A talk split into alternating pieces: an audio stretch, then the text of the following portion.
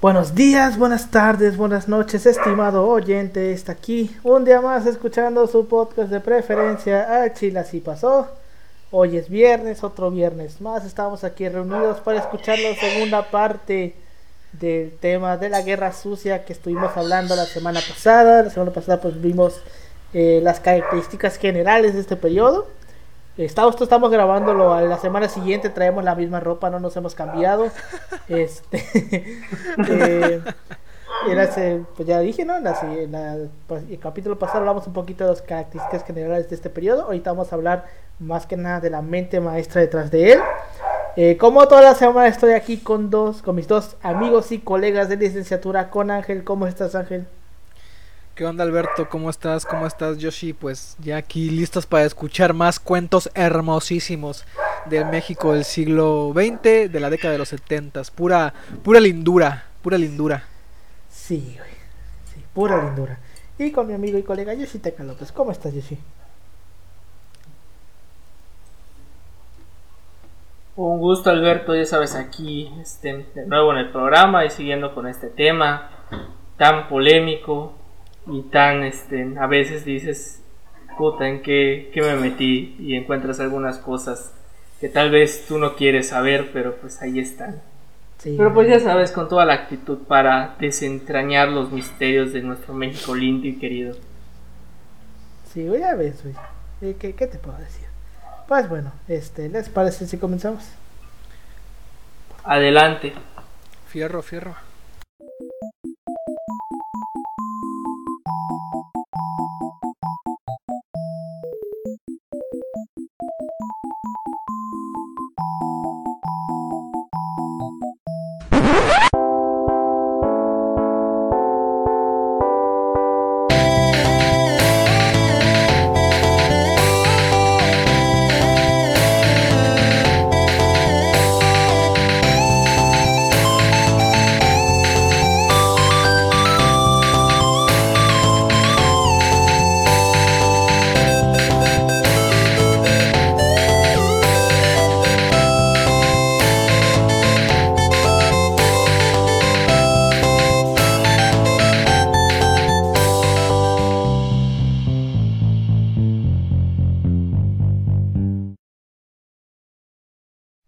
Bienvenidos a Chile así pasó, un podcast de historia mexicana y a veces mundial, donde su servidor, Alberto González, le va a contar a Ángel Paulino Chan y a Yoshitaka López una historia chusca, bizarra, increíble o surreal acerca de algún personaje, proceso o hecho acontecido en la historia. Pues bueno, vamos a seguir con la segunda parte de este pedo. La segunda, segunda parte eh, enfocada a la figura de Miguel Nazar Aro el, autor detrás de todo este pedo de la guerra sucia, de todas las mierdas que se hicieron en la guerra sucia. Este, pues bueno, eh, Nazar Aro era hijo de inmigrantes libaneses. Nació el, el 26 de septiembre de 1924 en la ciudad de Pánuco, para no variar, en Veracruz. En 1950 fue aceptado en el Servicio Secreto Mexicano como patrullero. Diez años después, el 16 de febrero de 1960, ingresó a la Dirección Federal de Seguridad, haciéndose cargo de la guardia de la institución. Era el, güey que estaba afuera, güey. El güey que estaba en la puerta. El vato, de, la de la caseta, ¿no? Ajá, güey. Ese era. Esa es la típica historia del funcionario mexicano, güey. Yo empecé siendo limpiando el piso. Pues sí, el vato era un guardia. Eh, la extrema obediencia a sus superiores y el cumplimiento de todas las tareas que le eran dadas le permitió ascender rápidamente. En el 65 lo ascendieron a jefe de grupo y como premio el presidente Gustavo Díaz Ordaz lo mandó como becado a Washington a estudiar en la Academia Internacional de Policía. Durante su estancia de seis meses se formó en el anticomunismo, cagado, cagado que tener una materia de anticomunismo, pero le daban materias de anticomunismo y se especializó en labores de contrainsurgencia y subversión, mientras en México, el 23 de septiembre del 65, acontecía el asalto al cuartel, al cuartel militar de Madera, Chihuahua. acontecimiento considerado como la primera acción guerrillera contemporánea en este país. O sea, fue la primera vez que una guerrilla se atrevió a darle un putazo al ejército. Al ejército. Valieron madre, lo, o sea, fue un asalto fallido. Porque se inspiraron en el asalto este de Cuba, era el de Bahía de Cochinos. sí, el de... Moncada. sí, sí, no, güey. de Cochinos es otro pedo. El de Cuartel Moncada. ¿Cómo? El toma, la toma del cuartel. Ajá, exacto. De Moscada, ¿no? Moncada, Moncada. Moncada, bueno, es Moncada, que sí, eh, Mo- eh, Moncada, este, es que Bahía de Cochinos es el asalto de Estados Unidos que salió mal. Sí, Sí. Bueno, entonces se inspiraron en ese pedo y justo como terminó ese pedo, terminó igual este. Tiempo después, Nazar comentó en- sobre su curso en Washington, cito, estudié las diferencias ideológicas entre capitalismo y comunismo. Estaba consciente de la intervención del comunismo internacional en los países de Centroamérica. O sea, básicamente fue a un país capitalista a que le enseñaran la diferencia ¿Qué es entre comunismo? capitalismo y comunismo. Ajá, o sea, exacto. Ajá. Un tipo de teorías de las formaciones, pero Sí, ya es como que chipeado. Exacto. O sea, vas al, vas al país más enemigo del comunismo a aprender qué es comunismo. Comunismo. Pero bueno. Terminada Hay, su estancia hay en Estados anécdotas muy curiosas sobre eso. Sí, güey, muy cabronas. Pues bueno, terminada su estancia en Estados Unidos, Nazar Aro se reincorporó a la Dirección Federal de Seguridad. El titular, el titular de este organismo, bajo el gobierno de Díaz Ordaz, era Fernando Gutiérrez Barrios, que también era veracruzano, este, quien ya tenía plan- ya, ya había planeado cómo utilizar lo que aprendió Nazar Aro en Estados Unidos. O sea, ya lo tenía visto, ya decía, este güey lo voy a usar para esto. Pues bueno, el asalto al cuartel militar de Madera, en Chihuahua, agarró por sorpresa a los servicios de inteligencia y de seguridad interna del Estado. ¿Por qué? Porque básicamente era como de que tenemos un pinche, un pinche organismo que se supone que espía y evita que estas mamadas pasen y los pasa esta mamada. Entonces nos agarró por sorpresa a todos, güey. Y esto llevó a que se volviera primordial la creación de un grupo especializado en el combate a las guerrillas. Y Nazar Aro fue el hombre elegido para dicha tarea. En noviembre de 1965 fundó el ultra secreto, ultra secreto Grupo de Investigaciones Especial C047. Esta no es la Brigada Blanca, la Brigada Blanca viene después. Este fue un primer grupito que se armó, que era secreto, no se sabía nada, que es considerado vanguardista en las operaciones destinadas a infiltrar a los enemigos del régimen, o sea, hace mandar gente espías a los movimientos a infiltrarse. Y esto fue una de las cosas que vimos un chingo en el 68. Y de hecho, este cabrón estuvo el, el- el día 2 de octubre del 68 en la Plaza de las Tres Culturas. Estuvo en el este pedo. grupo que está de Estuvo la- ahí, güey. Ahorita vamos a ver qué pedo. Pues bueno, este, muy pronto sus actividades rindieron sus frutos al desmantelar al movimiento revolucionario del pueblo, organización guerrillera que se encontraba en plena formación y a la que la Dirección Federal de Seguridad infiltró a uno de sus agentes, lo que le permitió la captura de sus dirigentes, entre ellos el periodista Víctor Rico Galán. O sea, el güey, básicamente, de ahí la, de- desarmó por dentro, güey. Metió a alguien y ese alguien le decía, no, pues están haciendo esto, esto, esto. Y chingó a su madre, ahí quedó la organización, güey. Era, era algo que, pues hasta la hacía, lo hacía, güey. Ajá, Pues lo que decíamos es una, es una ¿no? práctica muy común. a ver, es una práctica muy todos lo común. hacían, Es o una sea, práctica muy común. todos lo hacían. Es una práctica muy común. Es como lo que estaba diciendo yo. De- todos lo hacían. güey. como yo estaba diciendo en el primer episodio, estos cabrones aprendieron muy chingón de la CIA el cómo sacar información mediante infiltrados y como tor- y mediante la tortura, pero nunca les enseñaron qué chingados hacer con la información, güey. Exacto.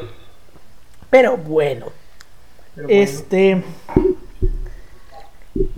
el combate a la guerrilla estaba plenamente justificado para Nazar Aro. Los guerrilleros eran simples delincuentes, aventureros que querían alcanzar el poder.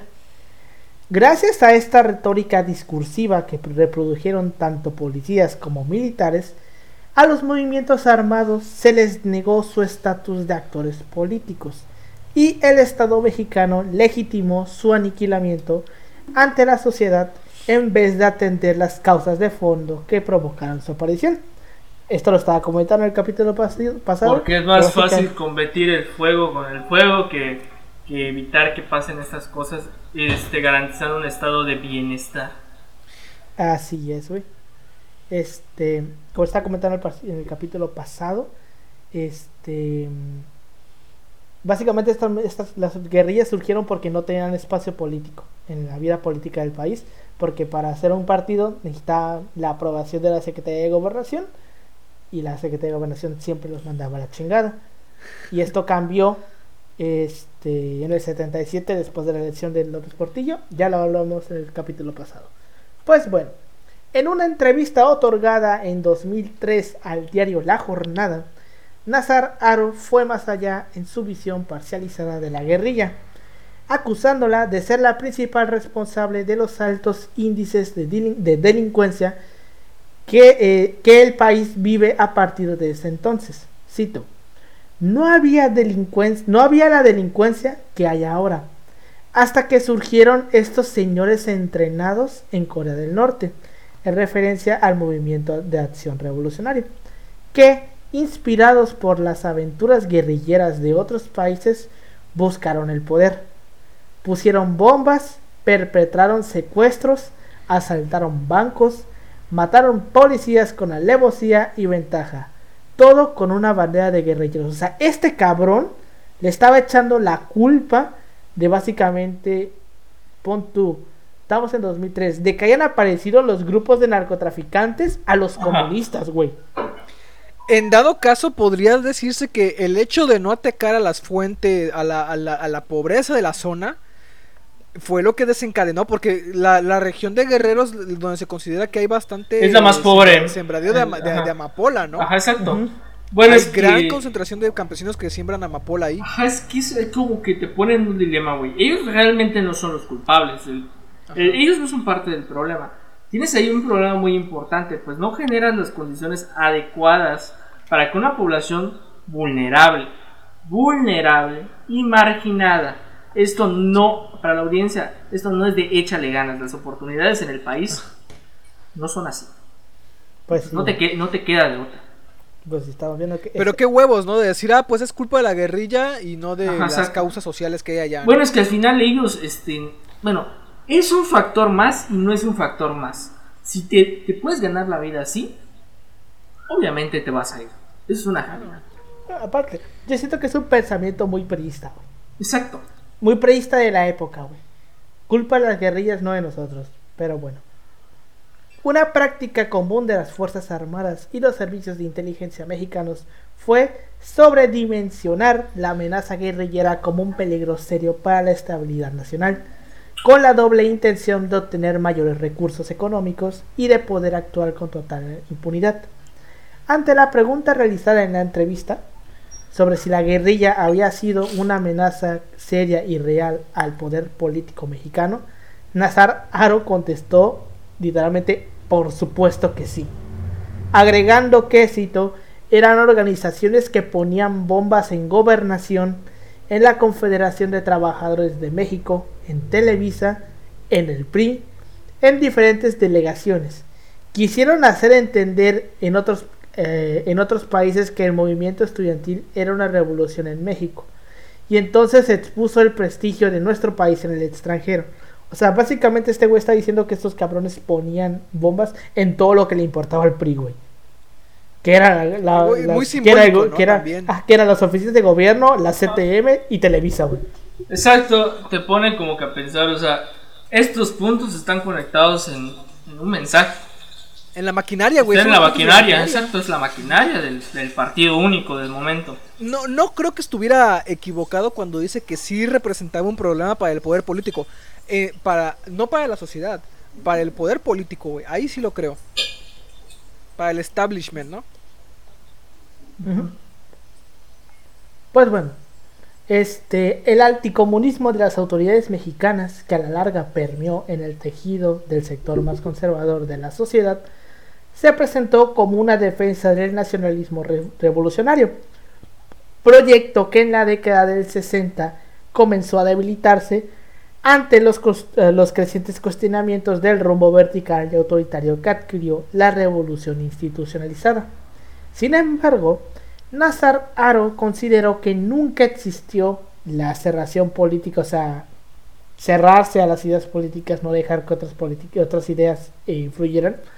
Dice que esto nunca pasó en el Estado mexicano, ya que según él, México era un país de libertades y digno de defenderlo hasta con la vida.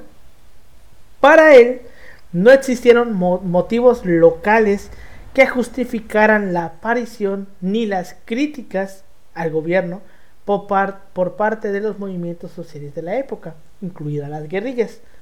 Todos ellos eh, resultado de la conspiración soviética internacional enfocada en, cito, infiltrar, lavar cerebros a jóvenes nacionales para agitar su país de origen y poderlos atraer hacia ellos. Básicamente todo es culpa de los comunistas. ¿Sabes qué? Eso, ese discurso parece una película así de los años 40, así anticomunista. Literalmente, eh, Alberto, todo lo que dijiste ahorita está en las películas anticomunistas de los 40. Lavar cerebros, o sea, es alguien que te, que te recluta para meterte todas las ideas del comunismo y hacer que pienses que debe, debe llegar así eh, al gobierno, porque es, es muy importante en las películas de esa época que el comunismo es visto como una forma de extender sus tentáculos hasta el gobierno, güey. Exacto. Manipular todo el pedo. Sí, lo que mencionas realmente es como que un discurso que si tú lo entiendes, está justificada para hacer mal, en este caso, tienes al antagonista perfecto, tienes a los tienes a la URSS como el gran enemigo del, de la libertad y la democracia del país.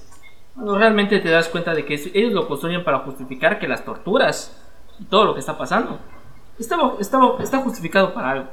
Pues te das cuenta. Y todo esto de, o sea, ¿Puede llegar a ser verdad lo del lavado de cerebro? Sí y no. O sea, hay que matizar estos aspectos. ¿Pueden llegar a pasar? Claro que sí, pueden llegar a pasar y te vas a dar cuenta en casos específicos. Pero ellos lo exageran para generar ese discurso. Por supuesto. Y de hecho... Eh, de hecho, el lavado de cerebros funciona en ambos sentidos. O sea, eh, tanto, bueno, tanto los comunistas como, los, que, mandan, por ejemplo, a Estados exacto, Es, bueno, si nos ponemos a hablar de discursos a discursos, los dos vemos que son los dos vemos que no hay, ni un ángel ni un demonio. Está un punto de Ahorita vamos a ver a qué grado llegaba este pedo de sobredimensionar las cosas. Pues bueno, este, de esta manera, en medio del ambiente beligrante de la Guerra Fría, se articuló la doctrina de seguridad nacional y el combate al enemigo interno en las fuerzas de seguridad mexicana y sus principales figuras. El miedo ante la pérdida del consenso social justificó la paranoia gubernamental y de los sectores sociales conservadores. Esta situación bajó los niveles de tolerancia a la represión y a la muerte, lo que facilitó el desarrollo de los mecanismos de aniquilamiento de la guerra sucia bajo el argumento de combatir al anticomunismo. El combate al enemigo interno se facilitó por la evidente y sincera paranoia anticomunista que tenía el presidente Díaz Ordaz, lo que estábamos diciendo el, partido, en el capítulo pasado, este güey le tenía una fobia bien culera a los comunistas, la cual, chequense esta mamada, estaba alimentada deliberadamente por Nazar Aro y otro de sus colaboradores en el área de seguridad, ya fuera porque la compartían, o porque así le convenían a sus intereses. O sea, este cabrón le mentía a Díaz Ordaz para que Díaz Ordaz dijera no mames y le diera más varo, güey, para poder chingarse gente. Esto hacía este ¿Sabes qué? Esto me, recuerda a, lo que yo estaba buscando como que trabajar para mi tesis de los usos políticos del miedo, güey. o sea, el miedo siempre sirve a algo y a alguien a veces, o sea, es un elemento muy, bien, muy valioso. Meter miedo, o sea, yo apelar al hecho de que tú le tienes miedo al comunismo y yo te cuento todo lo que hace el comunismo, sea verdad o no, casi siempre. Es como dices, Pau, Para que tú me sueltes más varo, güey. Más varo para, para mí lo que yo estoy haciendo. Es como, por ejemplo, es una herramienta al final, o sea, dependiendo de cómo lo uses, da un beneficio.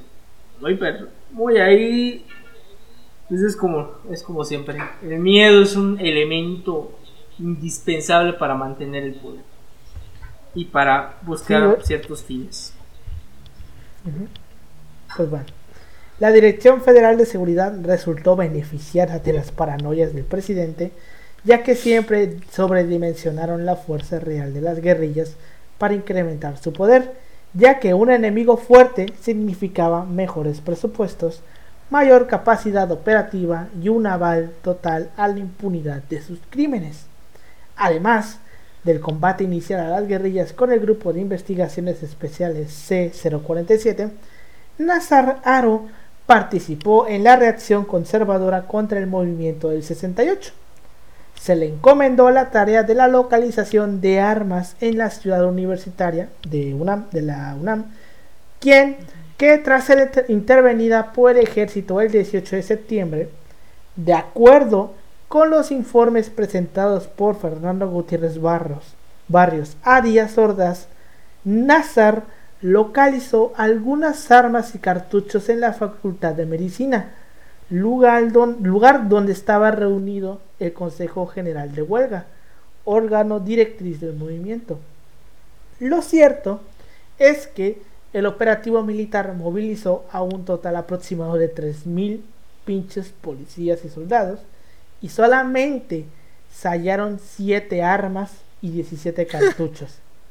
Esto es una muestra de los de la paranoia que le tenían estos Exagerar las cosas, exacto. Ah, sí, exagerarlos, güey. O sea, el vato le dijo, es que encontramos un chingo de armas, solamente se encontraron 7. No, sé por qué ahorita, ahorita que, ahorita decimos exagerar, me recuerda a ciertas cosas que están pasando en el país, güey.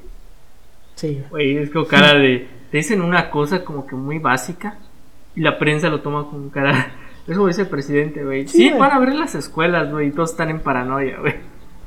O sea, van a abrir, güey, pero dependiendo del semáforo.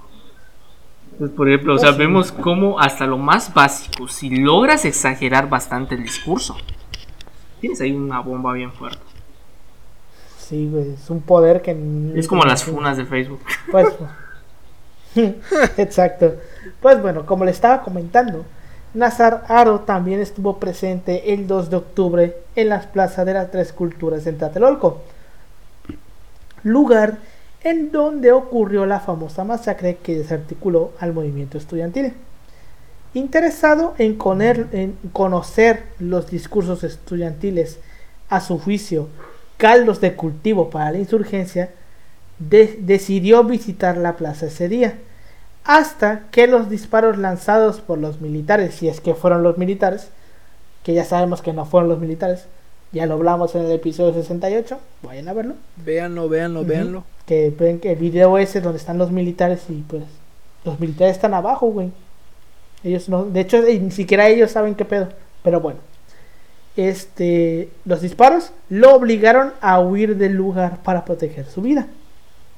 El modo brutal en el que fue sofocado el movimiento generó en los jóvenes el factor subjetivo de que únicamente las armas y la violencia revolucionaria lograrían cambiar el ambiente represivo que se vivía en el país naciendo a raíz de ello el fenómeno de las guerrillas urbanas, cuya persecución convirtió a Nazar en uno de los principales ejecutores de la guerra sucia.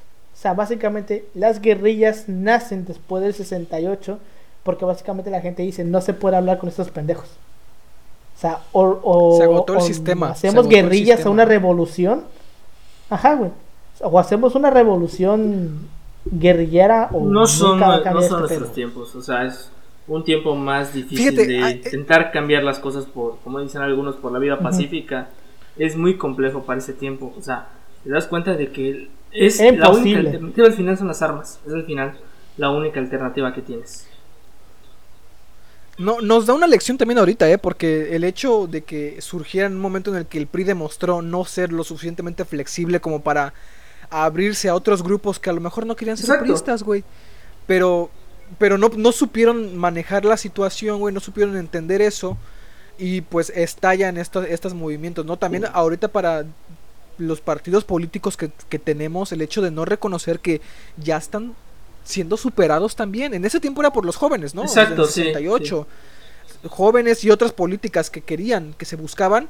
Y ahorita pues por otro tipo de movimientos que ya no van tanto en los partidos o en decir, ¿sabes qué? Soy aquí o acá o sea, quiero abrirme. O sea, son, son lecciones a final de cuentas que tenemos que tomar en cuenta, que ellos deben tomar en cuenta también. Es como dices, este camino abre las primeras puertas, más no todas las puertas a la vía democrática. Actualmente el país tiene una vía democrática, pues digamos, mucho, Sí, mucho claro. más este, libre. Pero hablamos de que es un proceso que tardó años. Y las diferentes, bueno, creo que daría para un episodio hablar de las diferentes reformas a la ley electoral, que Alberto es muy conocedor del tema. Ir hablando de cómo funcionan las leyes electorales y cómo ha avanzado, a qué contextos pertenecen, es muy importante para comprender cómo la apertura democrática en el país es algo que apenas está iniciando. Y esperemos que nunca se revierta, porque es- recuerden, esto Sí. es muy importante. Eh, a veces la historia se puede volver a repetir, pero no necesariamente, no necesariamente por, porque ella lo es así, sino a veces somos nosotros mismos o las personas que están en el poder que pueden revertir esas cosas.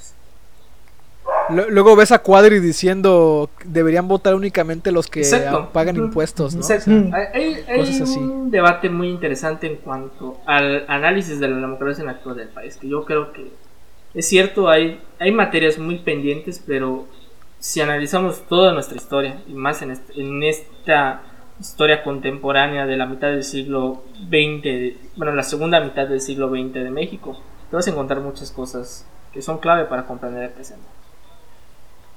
Es como esta idea que Ajá. escuché por ahí, que decía de que de los 210 años que llevamos como independientes, en 190 no podemos hablar de democracia hoy. Exacto, No. es correcto. Hasta que no, podemos llegó el año 2000, no podemos hablar de democracia como democracia, güey, como tal. Salvo algunas muy pequeñas excepciones, tipo la elección de Madero, y poquito más. güey. Pero Que diré después que no podemos están hablar de mucho los datos, güey, porque son elecciones indirectas, entonces no te demuestra O, o- o con la del con la del 2000, ¿no? Que se supone que fue un pacto, o sea, fue un pacto político. ¿Quién sabe? Ahí es como te diré, tal vez influyó el factor hartazgo. Eh, no me importa, Sin duda, sin no me duda. importa quién sea, pero mientras saque al PRI de los pinos, mientras saque mata al dinosaurio, creo que están, estarán ahí. Es como que sería otro aspecto igual que tendríamos que ver. Pues bueno, continuando con este pedo. El primero de, de diciembre del 70, Luis Echeverría asume como presidente de la República y con su llegada se realizaron cambios al interior de la Dirección Federal de Seguridad. El capitán Luis de la Barreda Moreno fue elegido director del organismo, mientras que Nazar Aro ocupó el cargo de subdirector.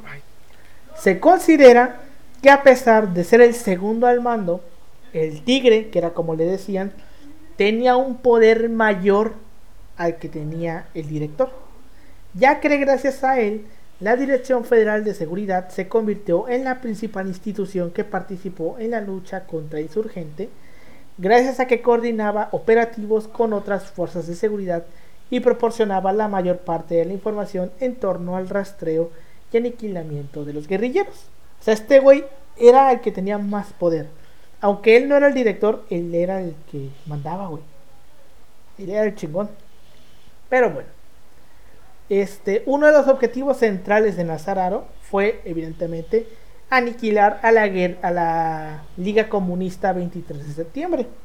Porque eran como que la guerrilla más importante, por lo menos en el centro del país. Eh, que, pues, como estaba diciendo, era la principal guerrilla urbana que existió en México. Para el subdirector de la Dirección Federal de Seguridad, la Liga representó una seria amenaza para la seguridad nacional al estar conformada, según por él, por más de 700 jóvenes armados y fanáticamente preparados. Sin embargo, los mecanismos brutales de exterminio que operaron contra la Liga fueron la culminación de todo el proceso de contrainsurgencia y acostumbramiento, a la muerte que se pusieron en práctica con los grupos armados que aparecieron antes, entre ellos el movimiento de acción revolucionario que fueron los que tuvieron este doctrina de Corea del Norte. Fueron esos pendejos, lo que estaba diciendo hace rato Yoshi. Oye, pero ¿está comprobado Puede que tuvieron así como que adoctrinamiento ahí o es lo que se sacó del culo ese vato? Sí, está comprobado. gente, gente de aquí, güey, se fue a Corea del se Norte. fue a Corea del Norte. Ajá, se fueron a.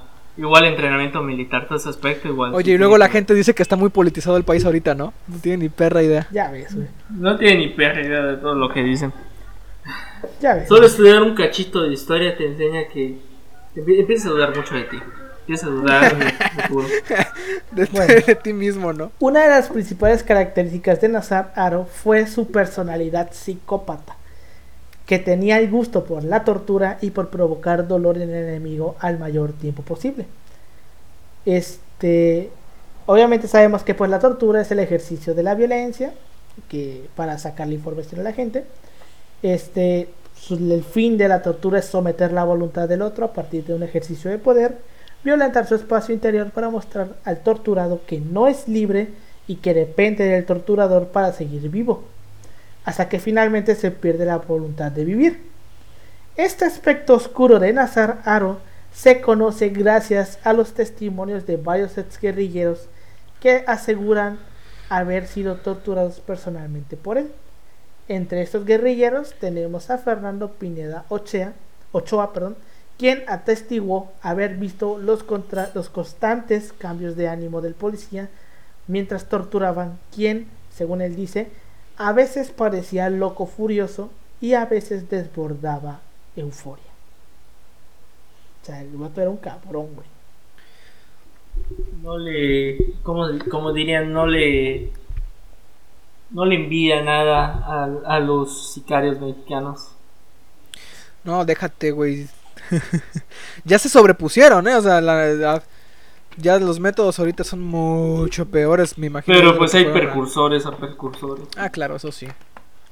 Pues bueno, Es- y va, va a lo mismo, güey. O sea, el hecho de que piense en la otra persona, el comunista, por así decirlo, como a una persona que ya no es persona, hace que se ponga más creativo, güey. Pero aún así está muy cabrón que haya llegado a ese punto. Güey, es como que cara de. Solo, bueno, dicen ahí las leyendas urbanas de que el primer muerto es el único que escuchas. Y los demás Ah, es la madre. Pero, o sea, o sea Está fuera. muy Está cabrón muy, eso, eh, cabrón, o sea, fuera de pedo. Está Sí. muy cabrón. Bueno, ves, si les recuerdan el capítulo pasado estábamos hablando que este cabrón era un experto en infiltrar gente. Pues bueno, también era un experto en torturar gente y sacarles información. Y justamente el, el movimiento de acción revolucionaria fue descubierto gracias a la tortura. Pineda Ochoa y varios de sus, compañeros cayeron en manos a inicio del 71 bajo eh, sospecha de pertenecer a una célula guerrillera, pero no sabían exactamente a cuál. O sea, decían, estos pendejos son guerrilleros, pero no sabemos a qué guerrilla pertenecen. Entonces, las torturas iniciales incluían, evidentemente, descargas eléctricas en los testículos para los hombres y en senos y vagina para las mujeres. Una de, sus, una de sus compañeras detenidas, Ana María Tecla, que la cual se encuentra eh, actualmente desaparecida. O sea, muy probablemente a lo mejor fue Sí, de las que terminaron en el mar. Sí, Pero bueno. probablemente, como dices. Otro de los detenidos era Fabricio Gómez Sousa, comandante general de la- del Movimiento de Acción Revolucionario, cuya captura le permitió a los policías confirmar la existencia del grupo armado. O sea, este güey, de tanto que los torturaron, dijo, sí, güey, yo soy parte de, un- de una guerrilla. Y, le- y les tuvo que decir, güey, que era parte del Movimiento de Acción Revolucionaria. Y también, gracias a, esta tortura, se descubrió que ellos habían tenido el entrenamiento militar en Corea del Norte. Pero es que ahí vamos a lo mismo, güey. Bajo, bajo tortura está muy cabrón luego que... Te pone en duda igual, es como Bueno. que en ese aspecto. Ajá, Pero, o sea, es- pero, eh, bueno, me imagino dependiendo, o sea, si es tortura, pero ¿qué preguntas les hicieron? Eso es a lo que voy. Ajá. es, es que, ¿sabes qué es lo culero, güey? Que jamás vamos a ver... Es que es como cosas. que te... Ajá, le preguntas Ajá, a exacto, es como que te pudo haber dicho, o sea, Simón, yo hice lo que quieras, güey, pero deja... el- Pero párale, o sea, vamos a eso. Te inventas la mejor historia del mundo con tal de que me dejes de torturar. Pues, sí. Es como que ahí pondríamos en duda, pero ahí es- está un pedo muy cabrón. Pues sí, mira, justamente este, después de que le dice, güey, sí tuvimos entrenamiento en, en, en Corea del Norte, este Gas- Nastararo se vega, emperró, güey. Y un día, según cuenta este vato, Pineda Ochoa, a Miguel eh, Nazar Aro se le presentó emputadísimo exigiéndole que le dijera todo lo que sabía al respecto y se empezaba a jalar los ojos así, güey, para, para, como haciéndole burla de que era oriental, güey. Sí. Conforme pasaban los días aumentaba la hazaña que le tenían y lo atormentaban con falsas ejecuciones, o sea, como lo tenían este encapuchado, eh, como que le metían, hacían como que el ruido de que mataban a alguien, pero en realidad no estaban matando a nadie, era como que el miedo psicológico. Y también este le metían la dinámica del policía bueno y el malo. Ah, De que tipo un policía llegaba, no, ¿sabes qué? Yo te voy a ayudar y esto, pero necesito que me digas todo este pedo. Esto, esto lo hacían estos cabrones. Este, mientras, evidentemente, se le continuaba con los golpes y el uso de la picana. Después de 40 días, Pineda Ochoa corrió con la suerte de ser liberado. Pero entre febrero y marzo del 71 fueron detenidos 19 guerrilleros del movimiento de acción revolucionaria, quien prácticamente todos ellos se convirtieron en víctimas de Nazar Aro. Y se convirtió, ese, Nazar Aro se convirtió en una leyenda dentro de las fuerzas de seguridad mexicana, porque pues no mames, desarticuló al movimiento de acción revolucionario y se le encargó la tarea de aniquilar a todos los subversivos, costara lo que costara, güey, a todos los grupos guerrilleros, güey. Esa era la tarea que tenía ese cabrón. Vamos a lo mismo. Pues déjate eh, la tarea, güey. vamos a Los lo métodos. Está muy, está muy, está muy cabrón. No, ahorita vamos a llegar a otro punto más cabrón, güey. De, de nuevo les recomiendo la película esta noche de los lápices porque la neta, o sea, sí están las escenas del vuelo de la muerte, pero eh, prácticamente toda la película gira a estos estudiantes que terminan en un centro de detención y ahí se la pasan, güey, con tortura, güey. Entonces te, te muestran los métodos que usaban, lo que le hacían a los estudiantes, como dice cómo lo sufrían sí. personalmente. Está muy buena, véanla. Pues sí. Bueno, la Liga Comunista 23 de septiembre iba a ser, evidentemente, la principal víctima de este recrudecimiento del ambiente, del ambiente represivo en las ciudades. La Liga 23 de septiembre nació en abril del 73 en la ciudad de Guadalajara, Jalisco.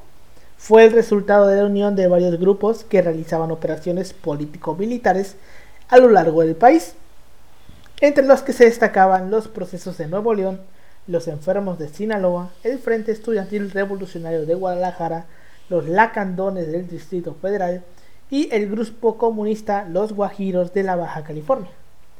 Desde sus orígenes, la Liga se consolidó como una organización guerrillera de alcance nacional, abarcando 20 estados de la República, pues que te decía que no tenían como que un lugar fijo, estaban en todos pinches lados. Bueno, entre el 73 y el 74 realizó la Liga Comunista varias operaciones que cuestionaron la eficacia de los servicios de inteligencia mexicanos para controlar a las guerrillas. Justamente lo que estábamos diciendo, de que tenemos un pinche eh, grupo, una pinche organización de inteligencia para saber qué nos van a hacer estos pendejos y resulta que no lo estamos sabiendo que nos van a hacer estos pendejos. Entonces, uno de los ejemplos de este tipo de cosas que cuestionaban qué tan buenos eran esos servicios de inteligencia pasó el 17 de septiembre del 73 cuando un comando de la liga realizó en Monterrey un intento fallido de secuestro que terminó en la muerte de Eugenio Garza Sada, uno de los empresarios más prominentes del país. O sea, como un Carlos Slim, güey. Era un empresario del peso.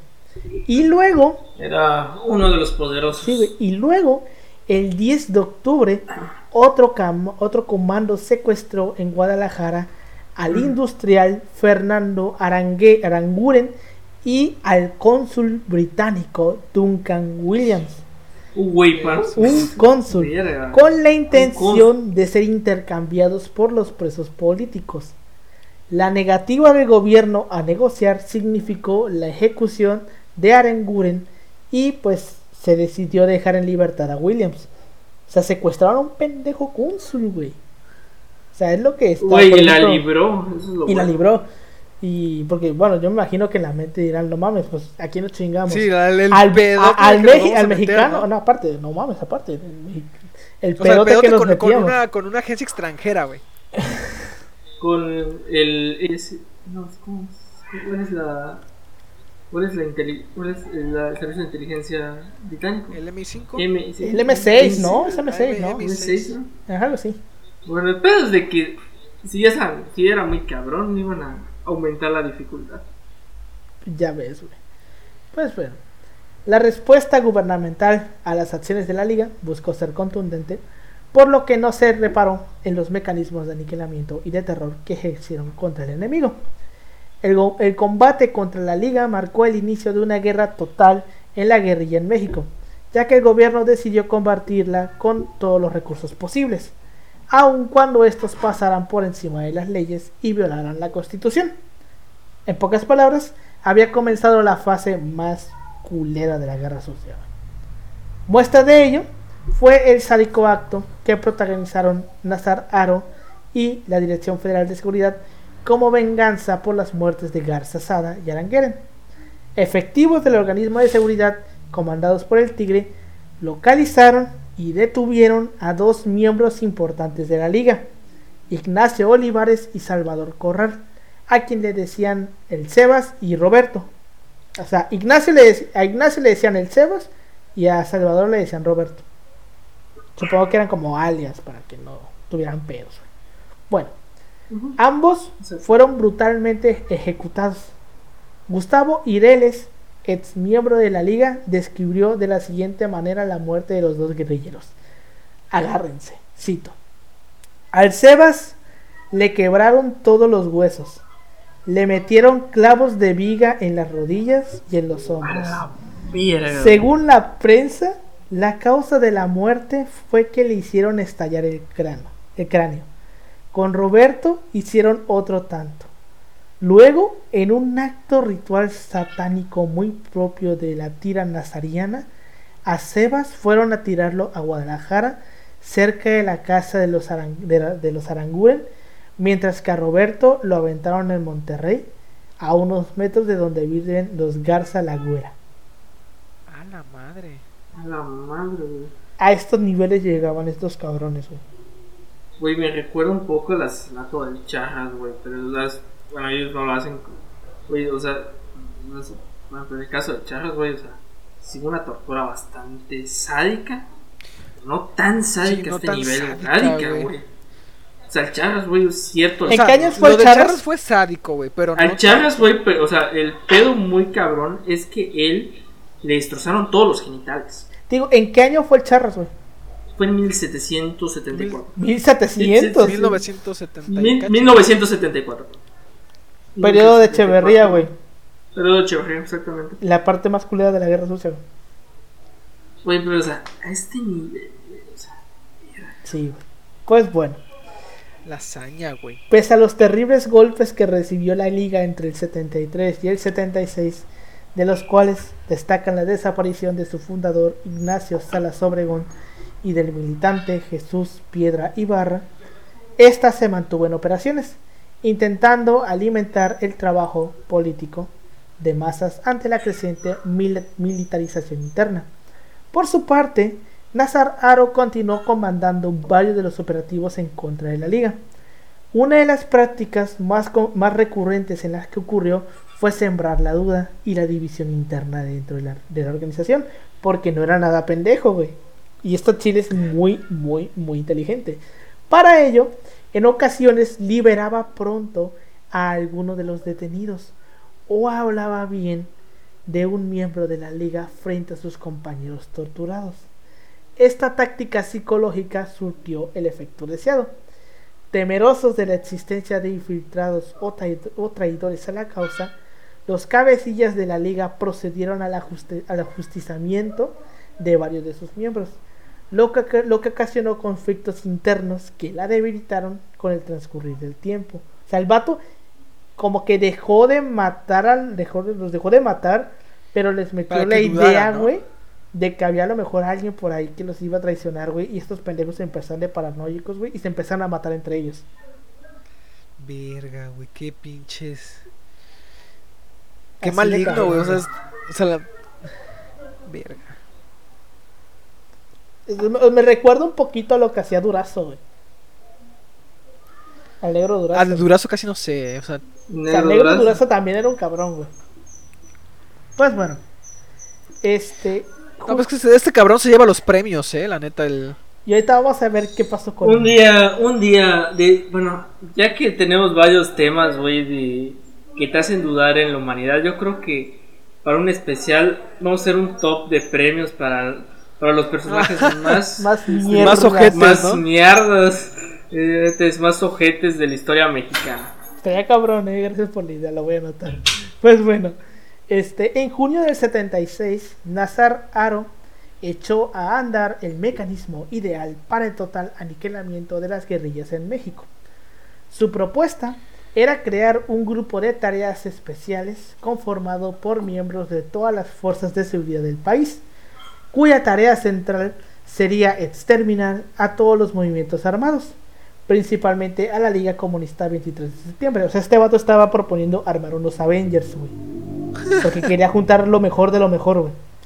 Y el 7 de junio, cerca de, ju- de 200 elementos de 7 corporaciones policíaco-militares, entre ellas el Ejército y la Dirección Federal de Seguridad, fueron integrados a la Brigada Especial Antiguerrillas, con sede, en el campo militar número 1, el cual era uno de los principales centros clandestinos de detención, tortura y desaparición que operaron durante la Guerra Sucia.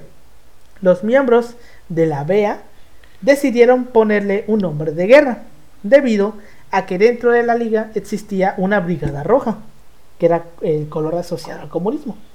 Entonces, la BEA decidió eh, seleccionar un color que fuera su contraparte, asociado a la lucha justa contra la subversión.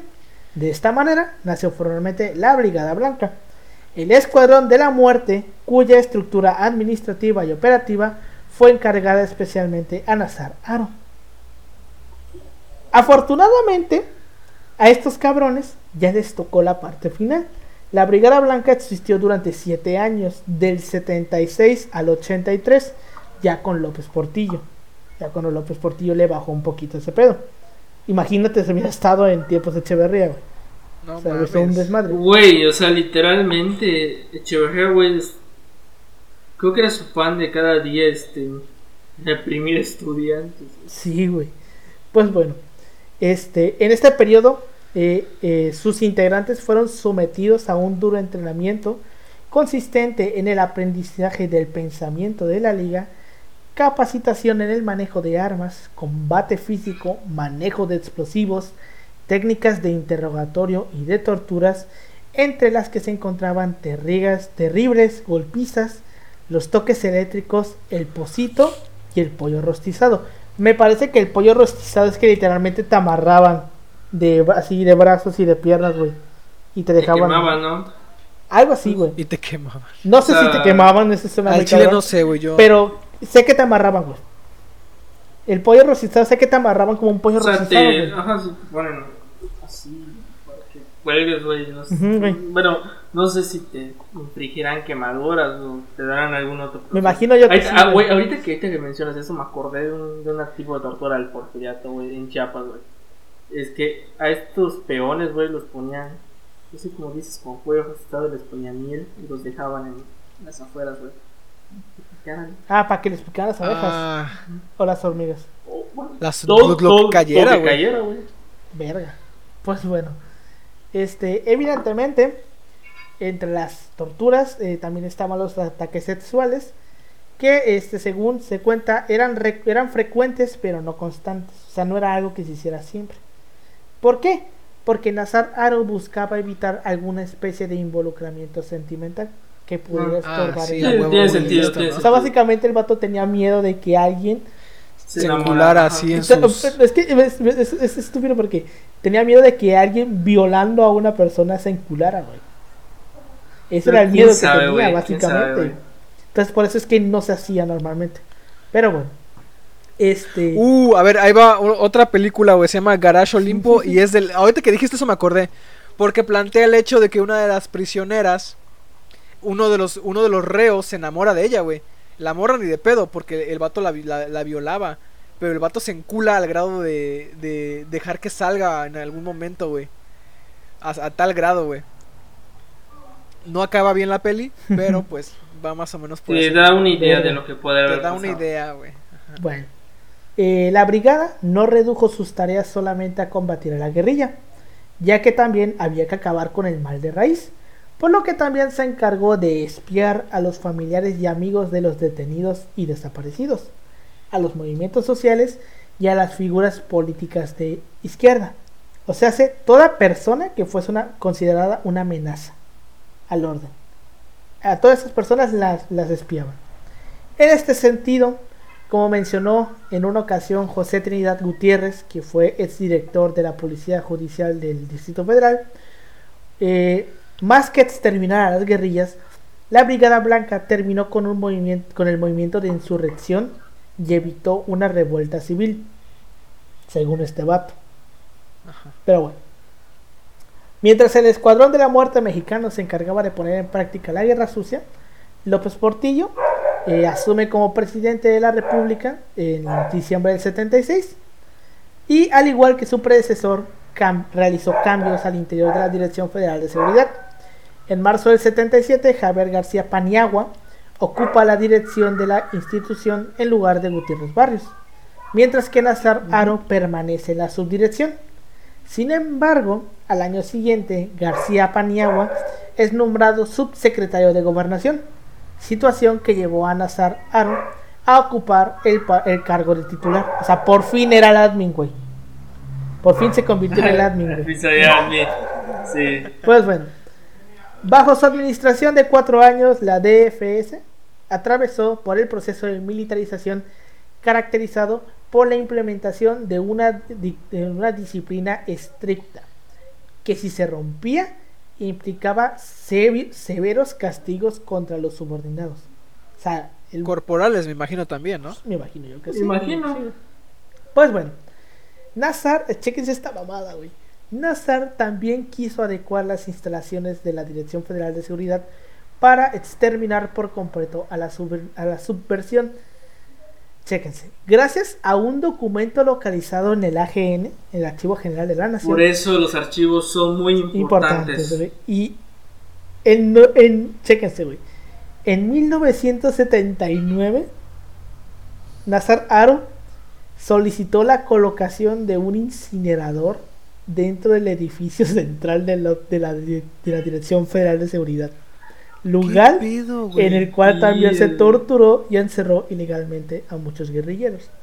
Quería poner un horno de, güey, de esos que los que tienen las cremas, en los cremaderos, güey. No mames. Quería poner un horno. Sí, porque es para no dejar prueba, ¿no? o sea, güey. la neta. Porque un avión es muy suntuoso. Pero es que imagínate, güey, un puto horno incinerador en una oficina de gobierno. Güey, si ya pensamos que los políticos son cínicos, güey, ese es el puto, o sea, es otro perro nivel de cinismo, güey. El máximo nivel de cinismo que pueda haber, güey. Sí, esto, o sea, estuvo Es que, güey. A la verga. Está muy surreal, güey. O sea, es algo muy surreal, güey. Pero sí creo que este cabrón sí lo hubiera pedido. Sí, güey. ah, Sí lo güey, pidió, güey. sí. Es que ahí está el documento. Lo Lo pidió, pidió, lo pero no pidió, se lo güey. dieron. Afortunadamente. Sí, no mames, te No, imaginas, güey. man. Créeme. O sea, me hace que también Era- alguien ahí del era- gobierno de López eh, Portillo le dijo, wow, wow, wow, aguanta. Ok, eso ya, aguanta, güey. aguanta". Bájale de huevos. o sea, güey, es que. Hold your horses, Güey, conociendo su sadismo, güey, era capaz de, de meterlos vivos ahí. A la verga, sí. Deja, no manches, güey. Sí, créelo, ¿eh? Créelo. Créelo que sí. Pero bueno, este, para inicios de la década del 80, toda la maquinaria contrainsurgente dio sus frutos. La liga prácticamente estaba destruida como organización. Si bien eh, no fue hasta 1990 cuando desapareció formalmente, pero ya para los 80 ya, Ya. Ya estaba, ya estaba en sus últimos. Ajá, ya, ya no eran, ya no eran este, relevantes. Pues bueno, en general, todos los movimientos armados fueron reducidos al mínimo. Junto a la fuerza represiva, el gobierno dispuso medidas de consenso que debilitaron aún más a la guerrilla. Tal fue a las guerrillas. Tal fue el objetivo de la ley de amnistía que puso López Portillo en el 78, que ya hablamos de ella en el primer episodio, que básicamente les, le decía a los guerrilleros, ¿saben qué? Para nosotros ya no son unos criminales. Pueden reintegrarse a la vida civil. Yo no te hago nada, tú no me, tú no me haces nada. Todos felices. Es lo Esa, más- era- esa básicamente era la ideología de la ley de amnistía. Yo no te hago nada, tú no me haces nada, hacemos como que nada pasó, seguimos con nuestras vidas. O sea, te entiendo, fue un pedo de otra administración. Mira. ¿sabes qué? Me, ¿Sabes qué? Yo te perdono. ¿Sabes qué? Ya, a Chile, aquí muere. Pues sí, el aislamiento de las guerrillas de su base social, resultado de los constantes golpes en su contra, las obligó a optar por la, militas- la militarización sobre el trabajo de masas, lo que terminó por operar en su contra, ya que los, sectaros- los sectores más, radicaliza- más radicalizados ajusticiaron a los moderados y a todo aquel que fuera considerado un traidor por buscar la amnistía. O sea, dentro de las mismas guerrillas, los más radicales mataban a todo aquel que decía, oye, güey, como que sí está medio interesante ese pedo de la amnistía, güey. O sea, sí, sí. Inclusive se sabe que aunque hubo la ley de amnistía, mucho- muchos de los guerrilleros no la aceptaron, güey. Y siguieron en Sí, su sí, pedo. sí. Pero pues ya eran poquitos, güey. Ya no eran nada, algo así que dijeras, güey. Ya no eran Era algo el gran importante. peligro. Ajá. Pues bueno, la guerra sucia triunfó y con ello el olvido de los crímenes políticos del pasado, porque básicamente eso era también como de que yo no hago nada, tú no haces nada y no pasó nada. Y todo lo que vimos ahorita del güey que le pusieron clavos en las rodillas y en los hombros no pasó. El, el famoso pacto de silencio, güey. Desafortunadamente para Nazar Aro, el aniquilamiento de las guerrillas también acompañó a su propia debacle. Amparados por la impunidad que les otorgó el sistema político, los cuerpos de seguridad no solamente se encargaron de combatir a la insurgencia, sino que también se asociaron al narcotráfico y a otros negocios ilícitos Bueno, eso. con el fin de enriquecerse. Y justamente-. Este cabrón de Nazar Aro no fue de incepción. Se vinculó a una banda que robaba automóviles de lujo en California y los traía a México. La CIA intentó ocultar en la medida de lo posible la complicidad de Nazar en este asunto, ya que lo consideraba un contacto esencial en México, debido Tiene a que pues, era un anticomunista, güey. Ajá, tiene sentido. Era alguien que te podía hacer un favor. Pero pues, como el caso se ventiló públicamente, Nazar se vio obligado a renunciar la de la Dirección de Federal de Seguridad en enero del 82 y se retiró a la vida privada, abrió una oficina particular y realizó investigaciones privadas para em- empresarios de diversa índole. Entonces aquí, pues en el 82 se va este güey, en el 85 se cierra la Dirección Federal de Seguridad, se crea otro organismo de inteligencia que luego se cierra y se crea el CISEN, que es lo que tenemos hoy en día. Y pues ya terminando el sexenio de López Portillo, podemos decir que se termina la guerra sucia. ¿De qué murió este pendejo, güey? Ahorita vamos a llegar a eso, permíteme, permíteme. Bueno, este. eh, tal vez se podría decir que hubo como una segunda guerra sucia un poquito más pequeña en el periodo de Salinas de Gortari, porque así como lo mencionamos en el, se- en el episodio del caso Colosio, al PRI entre el 88 y el 94 se le atribuyen como 500 asesinatos de políticos del PRD.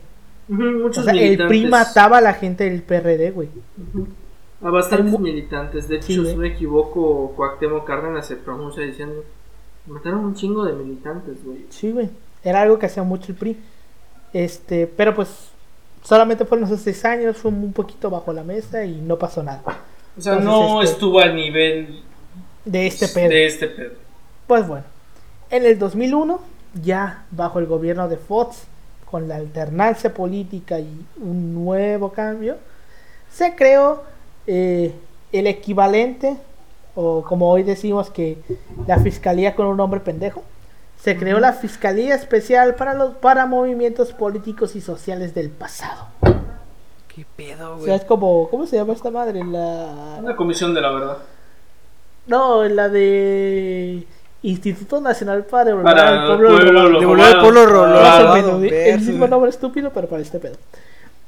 Esta fiscalía especial tenía el objetivo expreso de investigar los crímenes políticos cometidos durante la Guerra Sucia. La fiscalía realizó su primera consignación el 21 de abril del 2003 contra dos de los emblemas de la contrainsurgencia. Luis de la Barrera, que era el director de la feder- de- de- federal de la dirección de director de la Dirección Federal de Seguridad en tiempos de López Portillo, y obviamente Miguel Nazar Aro. Ay, qué bueno. Casi un año después, aguanta. Casi un año después, el 18 No de febrero eso, de coño. 2004, parecía que finalmente el juicio de la historia alcanzaba al tigre. Ese día fue detenido bajo la acusación de ser responsable de la desaparición de Ignacio Salas Obregón y Jesús Piedra Ibarra. Nazar, quien tenía 80 años, fue trasladado al penal de Topo Chico en la ciudad de Monterrey, el que estábamos comentando el, el episodio de Alcatraz, que este era una cárcel de culera que acaban de cerrar. Eh, lo trasladaron ahí y justamente ahí sus problemas de salud se agudizaron. Y en noviembre de eh, ese año le fue concedido el arraigo domiciliario porque pues ya tenía su edad avanzada y fue trasladado a su residencia en la capital del país. Pues bueno, pronto se esfumó el hito esperanzador de que la fiscalía esta iniciara eh, su tarea de lograr la justicia negada por décadas. El órgano costó un total de 300 millones de pesos y solamente se dictaron 20 órdenes de aprehensión contra diversos individuos partícipes de la guerra sucia, siendo la más destacada la del expresidente Luis Echeverría, Sí, pero ¿Quién al igual? Quien al igual que Nazar Aro fue sometido a arraigo domici- domiciliario por su avanzada edad. Avanzada edad. Al final, como obviamente sabemos que en México es un país justo, todos terminaron en la cárcel, ¿verdad? Sí, claro, todos pagaron por sus Pues crímenes. lamentablemente no. Al final, todos los acusados, los 20 que sacaron, fueron exonerados de los crímenes que se les imputaban. Güey, ¿qué pedo? ¿Los 20? Los 20, güey. Nadie terminó en la cárcel. Exacto. 300 millones de pesos, ¿eh? Puta madre. 300 millones de 300 pesos a la millones de pesos, bueno. Güey, y le, El- güey, y le, y le dicen obrador de que tiró dinero al aeropuerto. güey. Ujú. Y ahí dejo. Al final, eh, bueno, en el caso de Nazararo, eh, se, le exoneró el 30 de septiembre del 2006. Después de un pésimo desempeño donde lo único rescatable fue el informe histórico a la sociedad mexicana en 2006, en donde se, se condensó toda la historia de la guerra sucia, la fiscalía esta, pues es que le digo la fiscalía esta porque no me voy a aprender el pinche nombre y porque sus siglas es como E, FEMOCPP, algo así. Este, la fiscalía esta desapareció en marzo del 2007 y pues su fracaso fue sinónimo del triunfo de la impunidad y justo como decía este cabrón o dijo alguna vez, me cargan todo, pero la muerte les va a ganar. Y justamente eso pasó porque el, el 26 de enero del 2012 este cabrón se murió sin pagar todo lo que hizo En su camita, ¿no? Así en bien su rico. camita en su casa. güey. Hijo de su perra madre. güey. Y con esto llegamos al final de este pedo. De la verga. de la verga, todo este pedo de la verga. De la verga, güey. Este. Así como ustedes están, güey, yo terminé, güey, después de leer este pedo. Güey, sí te entiendo. Yo estaba como de que a la güey. verga.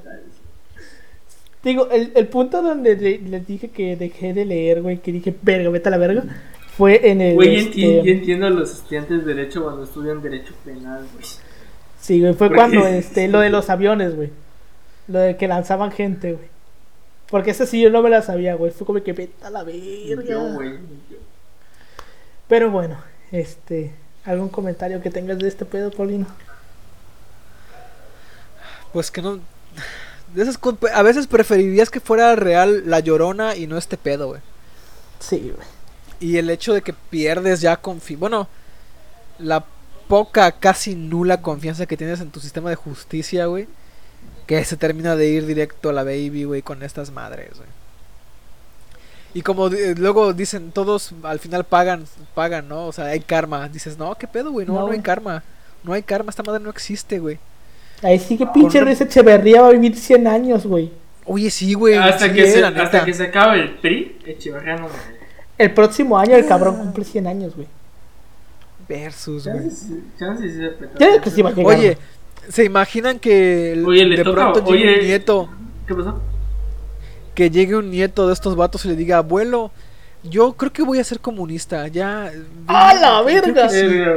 Te imaginas, creo que ese, güey, si Imagínate un momento llegó... bisnieto de Echeverría. Oye, Un bisnieto, güey. pues, me, me acabo de afiliar al Partido Comunista Mexicano. Yo creo que eso, A la yo creo que eso lo mata, güey. Sí, Sí, güey. Creo que ese, si a- en algún momento llega a existir el karma, sería, en ese- sería así, güey, en esa forma, güey. Como por ejemplo el hijo de Díaz Ordaz, que es bien hippie, güey. Ah, sí, güey, el hijo de Díaz Ordaz. El hijo de Díaz hippie. Ordaz es un puto hippie, güey. Creo que ya se murió, güey. El hijo, creo que no, eh, no, no, no sé. Yo vi una entrevista de él hace, hace como un año, pero no sé si era de reciente. Bueno, Pero te no digo, sé. la- la- Sé la que- curiosidad, Sé ¿no? que el Curioso. nieto de Díaz Ordaz se casó con la nieta de López Portillo, güey. Ah, tiene sentido. ¿Qué pedo, No, Taku? ¿no viste ese meme, güey? Esa No, noticia, güey, de que decían de que se casó el nieto de Díaz Ordaz con la nieta de López Portillo. Y que decían que este eh, su hijo iba a ser el anticristo, güey. Tiene sentido. Pues bueno, ¿tú ya hacías algún comentario de este pedo? Güey, fíjate que, como dice Pau, Que sea diputada de Morena, güey, ¿no? o sea, que- A la verga. Se revuelcan en su tumba los hijos de puta, güey. sí lo creo, güey, pero es como dices, güey. Son estos temas, güey, que te ponen a pensar, güey. Te dejan así con, con un sabor de boca y es puta madre. Y te dicen, hijos de su Sí, güey. O sea, literalmente. Totalmente. Y te das cuenta de que en este país la justicia No creo que queda muy pendiente. Muy pendiente. Sí, Y güey. tal vez lo único de estos cabrones es la memoria. Ser recordados como lo que son Sí, unos huevo. hijos de su puta madre. No hay A lo otro mejor eso, adjetivo eso para. es el castigo, ¿no? Eso es, También. eso es su castigo. Bueno, es lo único que se les puede imputar. Pagar por sus crímenes. Es como lo dijo Alberto. La muerte se los alcanzó. Esperemos que si hay un infierno, lo que sea después de esta vida, esté sufriendo. Que estén sufriendo, pudriéndose en esté el infierno. Excepto O sea, López Portillo, que Dios lo tenga en su santa gloria. Dicho con todo el karma del mundo, ¿eh? Es Pues bueno. estos temas, güey. Güey, yo ya tengo esa pinche maña de cada vez que mencionó a Portillo, le dijo que Dios lo tenga en su santa gloria. pues bueno, este, con esto llegamos al final de este pedo, de este episodio. Eh, es un episodio bien culero, la verdad. Bueno, son dos episodios bien culeros. Pero ya tenemos un, un posible nominado a peor, pers- a peor personaje de México. Peor ser humano, Peor ¿no? ser humano de México. Sí, güey, de la verga. Este. Ya la siguiente semana intentaré traer un episodio un poquito más. Más light, güey, porque ya este, este sí estuvo bien de la verga. Tanto para mí, para, para escribirlo, güey, tener que leer todo este pedo. Sí lo creo, cada, cada, cada cinco minutos así de puta madre, güey. Sí, Sí, sí, güey. imagino. Este, me tuve que ver videos. No, no, no, es de la verga. Este, pues bueno, eh, nos pueden seguir en todas nuestras redes sociales, en Facebook, Twitter e Instagram, como arroba así pasó podcast. A mí me pueden encontrar como arroba emanuel56. A ti, Paulino. A mí como Ángel Paulino Chan en Facebook, en Twitter, en Instagram como ah, Pau-3cc y Cuentos del Señor Goriot, ya para que den una revisada. Síganos, déjenos sus comentarios. Sí, déjenos sus comentarios. Si tiene algún testimonio o dato extra que no haya. Porque, Ah, pues, sí, aquí de hecho, eh, estaría muy interesante eso, ¿eh? Sí, sí, porque pues básicamente cuando estamos hablando de guerra sucia, muchas veces tenemos que hablar de acuerdo a testimonios, porque No documentos no hay, porque todo se quemó, o se quemó, se desapareció, se destruyó, se hizo Saben lo que pudo para una diversidad de causas, pero es muy poco probable que tengas una documentación que diga cómo mataron a tal persona, un informe detallado. Si bien habrán que dar un, ar- un archivo bastante rico a esa madre, pero pues sabemos qué les pasó. Básicamente se, se podría decir que se puede hacer una tipo de investigación basándose un poquito en este pedo que hizo, la única pendejada buena que hizo la fiscalía esta que creó Fox, que pues básicamente, ¿cómo se, cómo se llamaba? Eh, libro mexicano para la verdad, algo así. Sí, güey. Pero pues, este, básicamente con eso se puede armar algo, pero poquito y más, porque la verdad la, no hay mucha documentación oficial en archivos de este pedo. Porque pues mucho se intentó el Ocultar. gobierno, o el gobierno lo intentó ocultar, güey, lo intentó borrar. Este pedo nunca se menciona en los libros de historia, evidentemente. Ni de pedo se Ni de menciona, güey. pedo se menciona. Bueno, uno que te pone de, a decir hijo de su puta madre. Y Y, otra- mucho, y mucha gente desconoce que esto pasó, güey. Inclusive en esta época, güey, donde pasa la guerra sucia, a Díaz Ordaz, güey, como está diciendo Paulino, que era un hippie, que su hijo es un hippie, a Díaz Ordaz, güey, se le ocurre la idea de prohibir el rock, güey. Ah, sí no, me se acuerdo. po- no se podía escuchar Sí, rock en. México, güey. Y eso pasó después del, Salió en el... Ajá. después del Festival de Avándaro. Fue donde ponen, creo que los titulares decían marihuaniza y no sé qué cosa. Ah, Marihuana, de, degenere. Regeneración pública y no sé qué cosa. Sí, güey. Y justamente el pinche hijo de Díaz Ordaz, güey, era alguien que escuchaba rock, güey. A ese nivel de grado llegaba pinche Díaz Ordaz a veces, güey. Y eso, eso creo que lo quita López Portillo, güey. ¿Quién Igual, sabe, güey. güey? Es que era muy tonto, güey. Es, una- es, una- es algo muy tonto, güey, prohibir música. Es como lo de la marihuana, güey. Es, o sea, dices. Y no, no fue el único, ¿eh? Argentina cuando le, cuando declara la guerra a Inglaterra, creo, prohíben el rock en, en Ah, inglés, sí, güey. güey. Sí, güey. No sé. Este.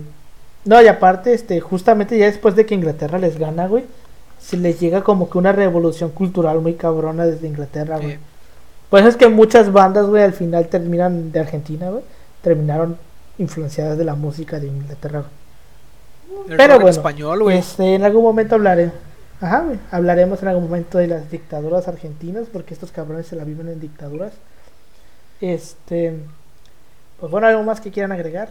No, la verdad no. No solo- olvidemos este pedo, no Ya, dejemos que este no pedo olvidemos, a huevo. no olvide. olvidemos. Que no se olvide, No. güey. Este es el No tipo de cosas que. Hay que, ¿Cómo tiene, que, tiene que ser un día, tiene que ser un día para rememorar a todos los que- Sí, güey. rememorar y decir de que, fue un hijo de su- Todas las víctimas de la guerra güey. O sea, realmente Este- es un episodio que está pendiente. Y es que aquí como que entre como que este tipo de temas, que se sepan este tipo de temas, que haya gente que pues básicamente arriesgó su vida para investigar este tipo de temas, es este que como que le da el valor al ser historiador, güey. Porque si básicamente se tiene hoy en día un cierto archivo de cos de un cierto conocimiento del tema, es de la gente que lo estuvo guardando, güey. Sí, y güey. de la gente que sabía que estaba, güey. Por eso, el labor del archivista pues, una, también, es una labor muy importante. Podrán decir lo que de que- quieran. lo que quieran, güey, pero resguardar esos papeles. Sí, imagínate. Ese simple hecho tiene valor, güey. Es un valor enorme para todos. Tiene un valor importante. Es la memoria. Es como, por ejemplo, lo que pasaba, este, lo que pasó, por ejemplo, con los nazis y el... el- Los juicios de. No, no, no, no, no. El, herm- el hermano del Ah, papá de la reina ya. Isabel, güey. ¿Cómo se llamaba? Sí. el príncipe Eduardo. Ajá, sí tenía descendencia Enrique. germana. No, no, no, no, no, es que tuviera de- de- de- descendencia germana. Sino que, este... Ah, ya sé qué dices, ya sé qué que dices. hubo una Sí, ale- sí. o se supone que ese güey pactó con los alemanes que él le iba a dar como que les iba a abrir la manera, la fuerza de tratar de convencer a los ingleses de que firmaran la paz con los Sí, sí, alemanes y que luego con una ayuda de los alemanes él el hermano iba a matar a su hermano rey para ponerse a él como rey y unirse Sí. a los alemanes y ese pedo pues al final no se hizo pero este Estaba se chocho, supo no no se supo porque agarraron a un güey a un alemán queriendo quemar esos documentos güey. No mames. pero lo agarraron antes güey y por eso se supo y por eso ese güey lo terminaron desterrando güey porque se su- supo no me acuerdo cómo se llamaba Sí, Sí, los eh, documentos de que- Nuremberg, algo así es- se llaman. Ajá, ajá. Bueno, sí, es que había una gran ventaja porque los ingleses desarrollaron un sistema de contraespionaje muy efectivo durante este aspecto, porque pues igual, eh, bueno, recordemos que en ese tiempo pues Inglaterra estaba puta bombardeándose, bombardeándose y Churchill literalmente es el que resiste a toda esta presión de firmar la paz. Ujú, güey. Pero bueno, Después, ahí, bueno, eso es quedará otro para otro Otro episodio. Pues bueno, muchas gracias por habernos escuchado. Nos vemos la siguiente semana en un tema un poquito menos culero o mucho menos culero. Y pues este, cuando les tengan que preguntar sobre si realmente aquí en México se tuvieron que lanzar, se hizo eso de lanzar gente desde aviones al mar, le van a tener que decir que sí y pues los metían en costales y pues al Chile así pasó, Sí pasó. lamentablemente. Sí, sí pasó. Pues bueno, muchas gracias por habernos escuchado. Nos vemos la siguiente semana. Nos vemos. Vemos.